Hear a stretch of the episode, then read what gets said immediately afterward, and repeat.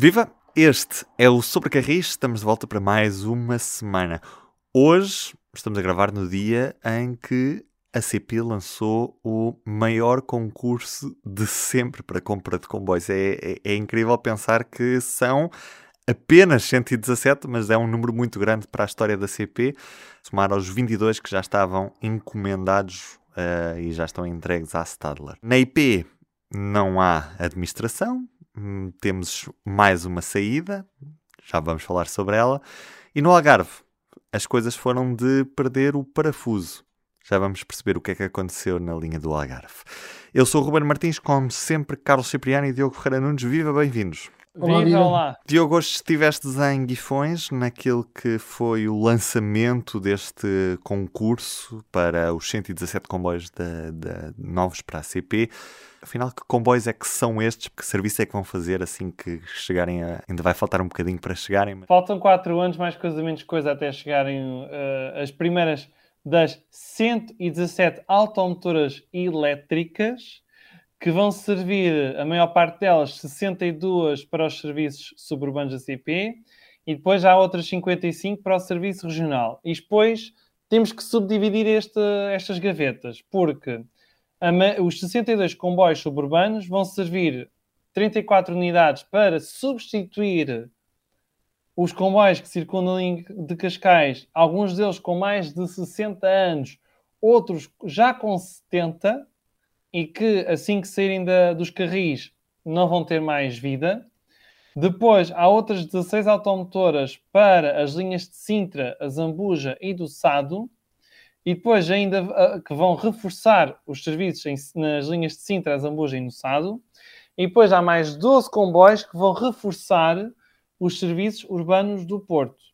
Nas na, as 55 automotoras do serviço regional vão servir sobretudo para substituir as UTE 2240, UTEs porque são composições com três carruagens cada uma, neste, no meio ferroviário conhecidas como Elicanessas, e que, quando saírem deste serviço regional, dificilmente poderão ter eh, outra chance que não um pontual reforço de serviço ou, eventualmente, algumas unidades que estarem para a reserva. Depois, há ainda a opção de, até 2028, ser dada a ordem para encomendar mais 24 automotoras metade 12 para a Grande Lisboa, a outra metade para o Grande Porto. Dependerá do nível de crescimento de procura nos próximos anos. Ficamos a perguntar, então e as automotoras para o serviço de longo curso que, entretanto, a CP vai ter de explorar ou não quando houver uma linha de alta velocidade em Portugal? Uh, o objetivo mantém-se, mas o serviço alfa pendular não é, não está contemplado no contrato de serviço público entre o Estado e a CP isso quer dizer que a CP vai ter de comprar com o próprio dinheiro ou então pedir um empréstimo para fazer essa encomenda. Só que, como a dívida da CP ainda não foi saneada por causa do chumbo do orçamento do Estado, é preciso esperar que haja, primeiro, o resultado das eleições legislativas, segundo, que haja um novo governo e terceiro, que haja um novo orçamento do Estado que contemple isso. E isso vai depender sempre do governo que calhar. Nós não sabemos se o próximo governo vai ter, por exemplo, Pedro Nuno Santos como Ministro das Infraestruturas e João Leão como Ministro do Estado e das Finanças. Nunca se sabe. Só depois dessas etapas todas é que a CP poderá, com a dívida saneada, pensar em encomendar as duas automotoras. O objetivo mantém-se, mas ou há dívida limpa ou não há encomenda. Quando falamos em compras para a linha de Cascais, sabendo que a linha de Cascais tem uma tensão diferente do resto da rede ferroviária nacional, como é que se vai processar essa mudança na linha de Cascais, Diogo? Durante um ano, entre o início e o final de 2026, as automotoras novas vão conviver com as automotoras antigas. E como? Porque 25 das 34 unidades que vão para a linha de Cascais serão bitensão. Ou seja, quando chegarem durante 2026, vão circular a 1500 volts. Depois, quando num fim de semana for desligada a corrente de 1500 volts e for ligada a corrente a 25 mil volts, as 20, então as 25 unidades já estarão todas a funcionar a 25 mil volts. E será, segundo a CP, uma operação a fazer-se num fim de semana, é, é assim, é a CP que diz, mas a operação, se na altura ainda for assim, será feita pela IP, porque a IP é que gera as linhas, correntes elétricas, catenárias e afins, não é responsabilidade da CP. A CP só tem pôr lá os comboios, para já. Todo o resto está a cargo da IP. Apesar de temos sempre de ressalvar que tem de haver uma articulação entre operador e infraestrutura, não é? Não vá outra vez o operador e a infraestrutura estarem de costas voltadas. Carlos, uh, a cerimónia foi muito curta, mas foi marcada por um discurso de Pedro Nuno Santos, que mais uma vez voltou a um lugar onde já foi muito feliz podemos dizer assim, não é? Uma vez que a ferrovia lhe corre bem entre todas as pastas que, que tem a seu cargo. Consideras mesmo que estamos a assistir a uma, uma revolução no transporte ferroviário? Estás mais otimista agora? Ou este anúncio que Pedro Nuno Santos fez nesta terça-feira é só mais um anúncio que ainda tem pouco de palpável neste momento? Bom, eu, na altura em que o governo anunciou, eu mostrei algum ceticismo. Agora, enfim, já tivemos uma cerimónia para o lançamento do concurso público à cadeira de encargos e o Estado português já se uh, uh, responsabilizou, digamos, em avançar com isto. Já estou menos pessimista, o que não significa que esteja muito mais otimista, porque eu recordo que em 2009 já tinha havido, à época, o maior concurso de sempre para a compra de comboios da CP porque era assim que era dito na altura, tal como agora. Na altura eram 102 comboios, 464 milhões de euros, também se fez cadeira de encargos, também se lançou o concurso, houve empresas que vieram a concurso e depois uh, borregou tudo, não avançou. E, portanto, nós não estamos livres que, num outro ciclo político que se avizinhe, uh, que não haja aí mais um regime austeritário ou que haja um governo menos amigo dos comboios, que queira partir tudo e ter uma, uma visão diferente, uma abordagem diferente para a ferrovia. E, portanto, nestas coisas só vendo, só vendo. Mas pronto, já que me perguntaste, confesso um bocadinho otimista e pode ser que isto de facto seja o início de uma revolução na ferrovia portuguesa. Mas para que seja uma verdadeira revolução, faltam dois pontos. O primeiro, o Diogo já o abordou, é que se avance também com a compra uh, dos 12 comboios de longo curso que fazem falta para que haja de facto uma frota como deve ser para a CP para o século XXI. Não pode ser só comboios uh, regionais e suburbanos. E, portanto, para isso é necessário que, efetivamente, uh, uh, o passivo seja limpo, para que a empresa tenha capacidade de se endividar e comprar os 12 comboios de, longo curso que serão de alta velocidade, ou pelo menos de velocidade muito alta, e que serão facilmente amortizáveis, não tenho dúvidas nenhuma sobre isso. O segundo ponto uh, tem a ver com a infraestrutura. Isto, o segundo ponto, para que haja tal revolução de que tu, que tu me perguntaste e que o ministro hoje falou. Bom, e em relação à infraestrutura, as coisas não correm bem ao ministro. Quando há pouco disseste que a única coisa que corre bem é a ferrovia, de facto, o, o, transporte aéreo não lhe corre bem, mas a ferrovia, eu diria que só meia ferrovia é que lhe corre bem, que é a parte dos comboios. Por isso é que ele faz tantas peregrinações a Guifões e aparece lá tantas vezes.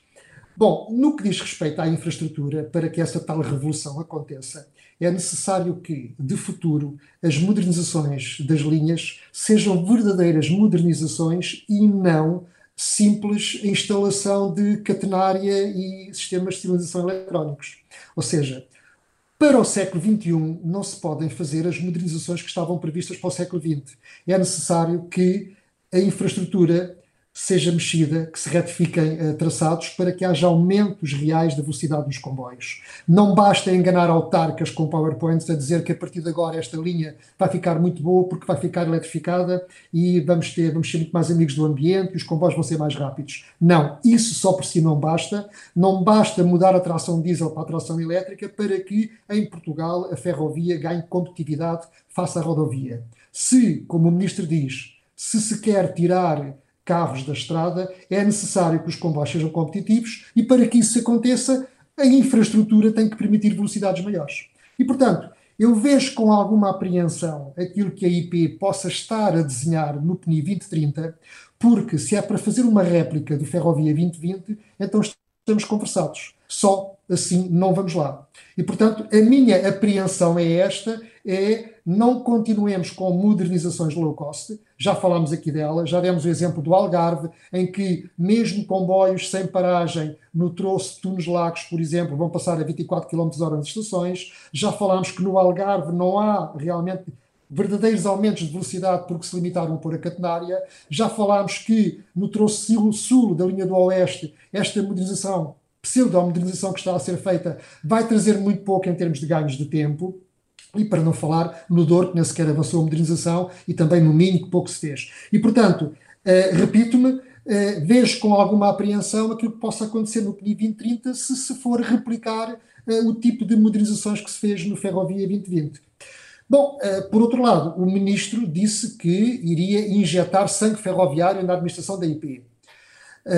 E pode ser que, com uma administração com mais sangue ferroviário, pode ser que se olhe para os projetos de outra maneira e a abordagem seja mais pró-ferroviária e não como tem acontecido até agora. Eu queria, eu queria acrescentar uma coisa que, que não, não, não referimos há pouco, é que o concurso para a compra das 117 automotoras implica que Guifões ganhe uma nova oficina, pelo menos para a manutenção dos novos comboios. Ou seja, o que se faz, por exemplo, por exemplo, em Espanha, é muitas vezes quem ganha o concurso para uh, fornecer os comboios também faz a manutenção. Neste caso, o que é que vai acontecer com as 117 automotoras? A manutenção será sempre feita pela CP. E depois o concurso contempla 15%, se não estou em erro, para a produção nacional. Ou seja, se um concorrente se comprometer em que todas as etapas do comboio passem por Portugal, nomeadamente por Guifões, pela tal oficina, fica com todos os 15% na pontuação para, uh, um, para o concurso, o que pode conferir aqui uma vantagem importante. E já agora, Diogo, falaste na, na, na, oficina, que é muito importante, de facto, mas também referir uma coisa que é realmente importante também, que é o facto de os 117 comboios terem todos a mesma plataforma, o que vai permitir ganhos de escala, eh, seja ao nível da logística, seja ao nível da formação e da manutenção desses comboios. Ou seja, até agora a CP sempre teve frotas pequenas, com tudo o que isso implica de pouca agilidade na sua gestão e na sua manutenção.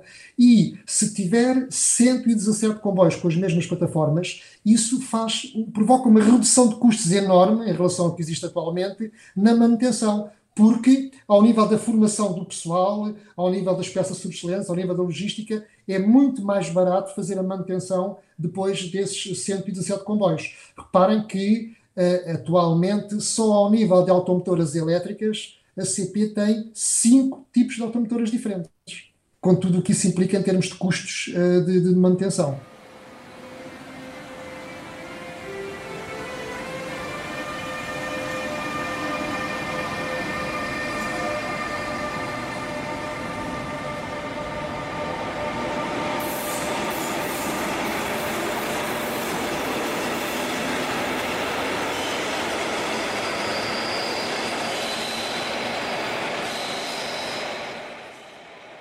Notícia que tivemos dos últimos dias é de que António Laranjo está mesmo de saída da Infraestruturas de Portugal, uh, vai passar a coordenar a candidatura ibérica ao Mundial de 2030, o Mundial de Futebol. Mas a administração já estava em gestão há, há cerca de um ano e agora ainda vai ter de esperar pelo, pelas próximas eleições e pela nomeação do, do, próximo governo. Carlos, neste cenário, o que é que se espera nos próximos meses para a ferrovia em Portugal? Eu penso que podem ser meses muito decisivos ou não, tudo depende do resultado das eleições, eh, do governo que daí sair e dos ministros que forem, que forem nomeados, não é? Eh, eh, apesar de tudo, há um certo consenso em Portugal atualmente em relação à ferrovia e, portanto, seja qual for o governo, seja qual for o partido, seja qual for a coligação, acho que em relação à ferrovia poderá não haver grandes alterações, mas pode haver abordagens diferentes, como eu disse pode haver uh, perspectivas diferentes de, de pegar na, na, empresa pública CPI e tentar, uh, eventualmente, uh, ter um rumo diferente. Mas eu penso que vai ter sempre de passar pela continuação do investimento. Agora, ao nível da CPI, há coisas que estão em velocidade de cruzeiro. Eu penso que este concurso público, enfim, é o ano em que os concorrentes vão aparecer, portanto, poderá continuar a avançar. A, a, a recuperação de material em, em Guifões vai continuar e em Contomil também e no barreiro e no entroncamento, portanto, por essa parte acho que eh, vai-se conseguindo superar as, as da, da frota atual. A minha preocupação é mais ao nível da IP, porque este hiato como eu disse no, no último episódio, vai deixar a, a, IP em roda livre e eu temo que numa fase crucial como esta, em que se estão a, se estão a decidir os projetos para o PNI 2030, se não houver alguém do governo, se não houver uma visão uh, sobre a ferrovia que os oriente no sentido, como eu disse há pouco, de haver uma verdadeira modernização da infraestrutura ferroviária, eu receio que estejam a preparar as tais modernizações low cost e que depois isto seja irreversível perante um novo ministro que percebe menos do assunto e que, portanto, vai beber e aceitar tudo o que a IP lhe puser pela frente. Já aqui falámos que não tem que ser a IP, deveria ser o IMT ou uma outra estrutura que deveria ser, digamos, a entidade que aconselha o governo e que deveria delinear uma estratégia para a ferrovia. À falta disso, é a IP em roda livre, como eu já disse, que vai fazer o que apetecer. Diogo. Só dizer que, além das obras para 2030, é preciso que não se atrasem ainda mais as obras do Ferrovia 2020, porque elas continuam a, continuam a insistir. Uh, não, não, antes de concluir o 2030, é preciso concluir o que era o Ferrovia 2020 e que já levam um atraso de 3 anos e tal. Mais coisa, menos coisa. É por isso que não se pode afirmar, Ruben, como há pouco disseste, que a ferrovia é a única coisa que corre bem ao ministro. Como eu disse, é só meia ferrovia. Na semana passada tivemos também um pequeno descarrilamento no Algarve, nada de muito grave em termos de consequências teve sim consequências naquilo que foi a operação da linha do Algarve durante cerca de um dia. Isto porque o descarrilamento acontece ao início da tarde e é só resolvido no dia seguinte. Estamos assim tão mal em termos de comboios de socorro e na capacidade de resolver estes pequenos descarrilamentos que acontecem na nossa ferrovia que uh, não conseguimos reabrir facilmente uma, uma linha em poucas horas, Diogo? a mim parece-me muito estranho que em 2021 seja preciso um comboio vir de Campolide para resolver uma situação no Algarve, mais de 300 km depois, e depois de ter atravessado a ponte 25 de Abril, ter atravessado toda a linha ferroviária na zona da Península de Setúbal, Alentejo, e depois entrar pelas serras algarvias por aí adentro parece um pouco estranho. Eu até comentei convosco na altura, mas por que raio que não há um meio de socorro ali no meio, entre, entre Lisboa e o Algarve? Não, não haveria espaço para haver alguma coisa? Quer dizer, eu sei que é uma medida que custa algum dinheiro, mas comparando o custo com uh, a poupança que depois tem em termos de fecho de, de serviço, porque a questão foi além da linha ter ficado interrompida durante várias horas, foi preciso depois colocar autocarros a servir uh, aquelas pessoas, o que também tem mais um custo. Uh, não sei se não valeria a pena considerar, pelo menos, ter um meio de socorro ali perto, ali para o Alentejo e para o Diogo, isso seria a situação ideal, não é? A Suíça, por exemplo, que é sempre um excelente exemplo no que diz respeito à ferrovia, eles têm sempre locomotivas de reserva nos principais polos da rede e sempre que há uma avaria resolvem em muito poucos minutos.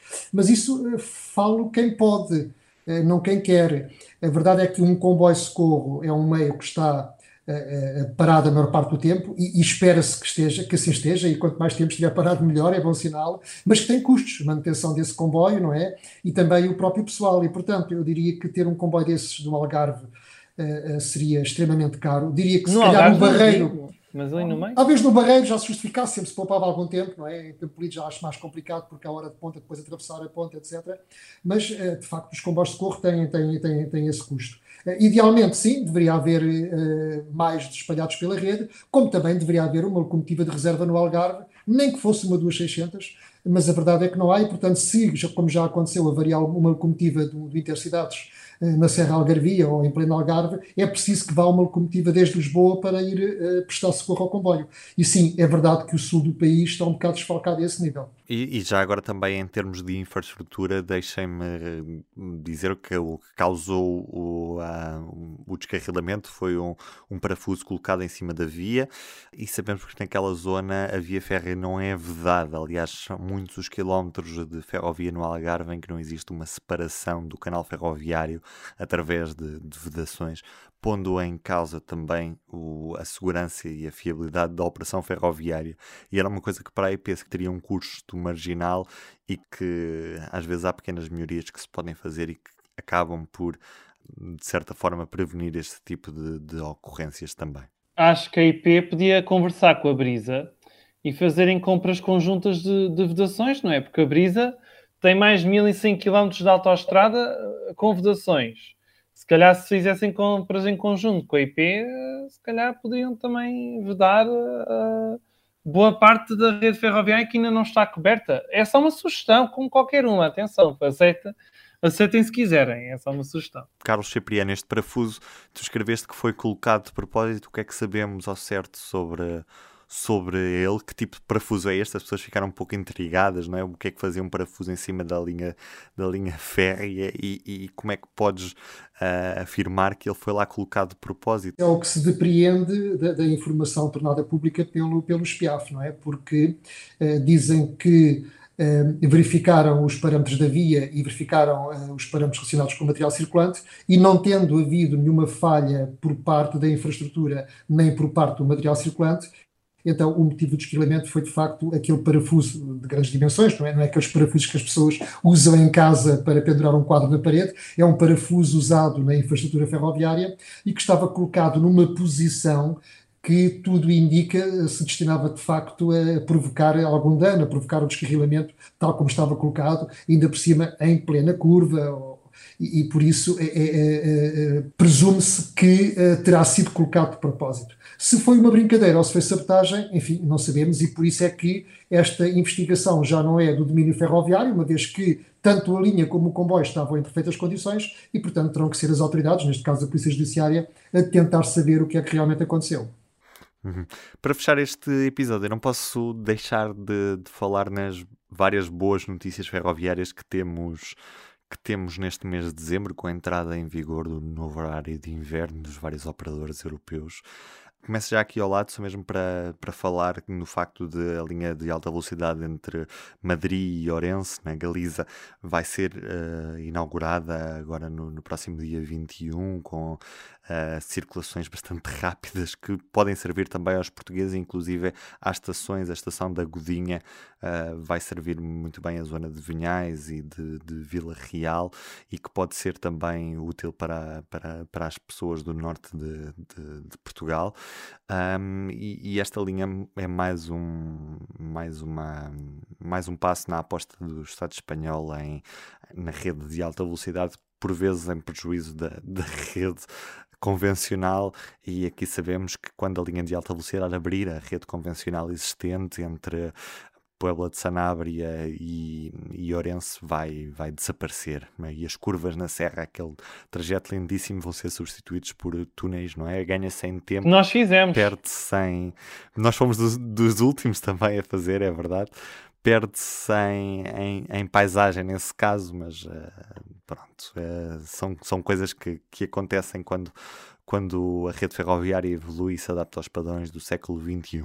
Mas o que eu queria mesmo realçar... A propósito disso, é, é, de algumas viagens que fiz no Japão no Shinkansen, que eh, são muito interessantes para quem gosta de comboios e andar no Shinkansen, mas depois, em termos de paisagem, é uma desilusão, porque aquilo vai quase sempre em túnel e, portanto, estamos num túnel, saímos e durante uns décimos de segundo vemos um bocado de paisagem, uma cidadezinha, uma baía, um porto, entretanto entramos noutro túnel e, e faz uma viagem de uma hora e tal nisto e não se consegue apreciar a paisagem no Japão. Isso, de facto, é um dos problemas da alta velocidade em zonas de uma com orografia complicada. É uma pena se, de facto, o ADIF fechar a linha que bordeia a fronteira portuguesa entre os montes e no, e no Alto Minho, uh, só porque inaugurou a linha de alta velocidade. Eu penso que deveriam manter aquele serviço regional, mas enfim, é lá com eles. E no resto da Europa, no centro da Europa, estamos aqui ah, na ah, Península ah, Ibérica. Ruben, Diogo. Desculpa, serviço regional e não vais falar do troço Valência de Alcântara? Ah, Cáceres. bem lembrado, já nem me lembrava disso. É verdade. Uh, por acaso é curioso, estamos a gravar na terça-feira, amanhã vai ser feito o, o primeiro serviço entre depois desta paragem forçada pela pandemia, ou pelo menos a pandemia foi justificação para isso, a Junta da Extremadura contratualizou com a Renfe a reabertura do troço entre Castres e Valência de Alcântara. É uma linha que fazia parte do nosso ramal de Castres, que era a ligação mais perto entre Lisboa e Madrid, que do lado português já está desativado desde 2011, já há mais de 10 anos. A linha tanto do lado português como do lado espanhol, não passa no centro das localidades, é uma linha cheia de curvas, é uma linha bastante lenta e vai demorar efetivamente uma hora e meia a ir de Valência de Alcântara a Cáceres, mas serve essencialmente para fazer ligação aos comboios que vão para Madrid, serve para os estudantes, serve para uma ou outra excursão de fim de semana, portanto o ramal de Cáceres vai ser reaberto nesta quarta-feira, não é, sim, o ramal de Cáceres até Valência de Alcântara, claro, vai ser reaberto nesta quarta-feira com três ligações semanais em cada sentido, às quartas, sextas e domingos. Dá, por exemplo, para as pessoas do distrito de Porto Alegre irem apanhar o comboio Valência de Alcântara e irem passar um fim de semana a Madrid por exemplo. Fica a sugestão. Mas o, o, o, principal destaque ferroviário com este horário de inverno está mesmo nos comboios noturnos e no regresso em força dos comboios noturnos. Em França temos o Paris-Lourdes, que, que, regressa no Intercité de Nuit, e aqui para, peço desculpa pelo meu francês, não é o mais brilhante, mas efetivamente tem sido uma aposta grande da, da, presidência francesa, esta aposta nos comboios noturnos, no regresso dos comboios noturnos. Depois de anos em que houve uma aposta muito grande nas, nas ligações de alta velocidade, percebeu-se que com os comboios noturnos também se ganhava outro tipo de mercados e de clientes, e então eles estão a voltar em força à Europa. Nos nightjets da OBB, naquela rede ali do centro da Europa, temos as ligações Paris-Viena e Zurique-Amsterdão, que complementam estas ligações e a rede da OBB está a crescer a olhos vistos e Portugal e Espanha estão completamente à parte destas ligações internacionais em comboio noturno. Quando estivemos 130 e tal anos ligados ao centro da Europa com o Sud Expresso e hoje em dia estamos completamente afastados desta revolução que está a acontecer sobre Carris, Carlos. Há que dizer, entretanto, que eh, tivemos pelo menos um eurodeputado que resolveu pegar nesse assunto e de maneira bastante, eh, como é que é dizer, bastante física, bastante generis e visível que foi, fez a viagem entre Lisboa e Estrasburgo para participar na sessão parlamentar desta semana. Estamos a falar do João Pimenta Lopes, eurodeputado do PCP, que, participou é, no nosso podcast no nosso quando gravámos no Parlamento Europeu é verdade, e que ajudou sim. a dar-nos o título desse episódio, já agora. É verdade. E que fez esta iniciativa uh, para mostrar o quão periféricos nós estamos em termos de ligações ferroviárias. De facto, é verdade quando alguém diz que uh, Portugal está a ser uh, os Balcãs da Europa em termos ferroviários. Só lamento que uma iniciativa deste tipo, já agora, teria muito mais impacto mediático se, em vez de ser um só eurodeputado de um partido, se fosse de facto um grupo de eurodeputados dos vários partidos. Aí sim era uma verdadeira representação a, a viajar de comboio entre Lisboa e Estrasburgo para mostrar, de facto, eh, em, o quanto aumentamos nós a nossa periferia em termos de, de, ligações ferroviárias. É engraçado perceber como o, o facto de não termos um Sud Expresso nos condiciona muito, porque a viagem... E tarda em voltar, diga-se passagem, tarda. A viagem aumentou imenso de, de tempo com o facto de não termos uma ligação que nos permita estar nas primeiras horas da manhã na fronteira francesa, e isso tem impactos gigantes naquilo que é o atravessamento da península e deixa-nos completamente desligados, de forma a que é praticamente impensável, se calhar, hoje em dia, um, alguém do centro da Europa pensar em fazer um, um Interrail na ponta da Europa se não quiser mesmo muito cá vir, porque vai perder muito tempo a chegar a Portugal.